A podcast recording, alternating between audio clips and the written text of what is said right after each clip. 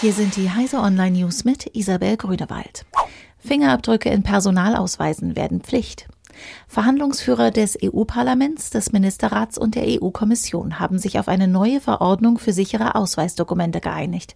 Darin wird künftig vorgeschrieben, dass zwei digitale Fingerabdrücke in neu ausgestellten Ausweisen enthalten sind. Zugriff auf die erweiterten biometrischen Daten sollen etwa Polizei, Zoll, Steuerfahndung und Meldebehörden erhalten. Außerdem sollen alle Ausweise im Kreditkartenformat ausgestellt werden und die europäische Flagge zeigen. Betrügermails mit gefälschten PDF-Rechnungen im Umlauf. Bei E-Mails mit Dateianhang sollte man argwöhnisch sein. Immer. Dieser Tage landen gehäuft gefälschte Rechnungen in Mailpostfächern. Die Mails weisen Betreffzeilen wie Zahlungsanfrage oder fehlende Rechnung auf. Im Anhang dieser Nachrichten befindet sich ein PDF-Dokument. Wer so eine Mail bekommt, sollte den Anhang nicht herunterladen und die Nachricht löschen. Die Drahtzieher dieser Spam-Kampagne wollen über diesen Weg Windows-Computer mit dem Multifunktionstrojaner Emotet anstecken. Trump ordnet Schaffung von Weltraumstreitkräften an.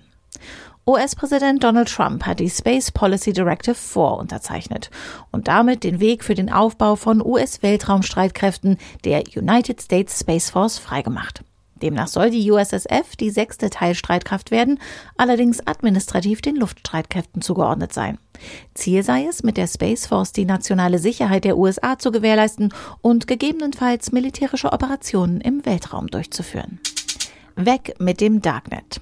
Auf dem Europäischen Polizeikongress in Berlin wurde ein Verbot von Darknets in freiheitlich-demokratischen Staaten gefordert.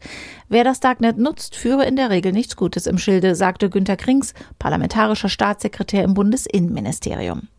Heise Online betreibt seit 2016 den Heise Tippgeber, der unter anderem über Tor erreichbar ist und Whistleblowern eine sichere Anlaufadresse in diesem Darknet ermöglicht. Geht es nach Krings, so ist das künftig womöglich eine Straftat. Diese und alle weiteren aktuellen Nachrichten finden Sie auf heise.de.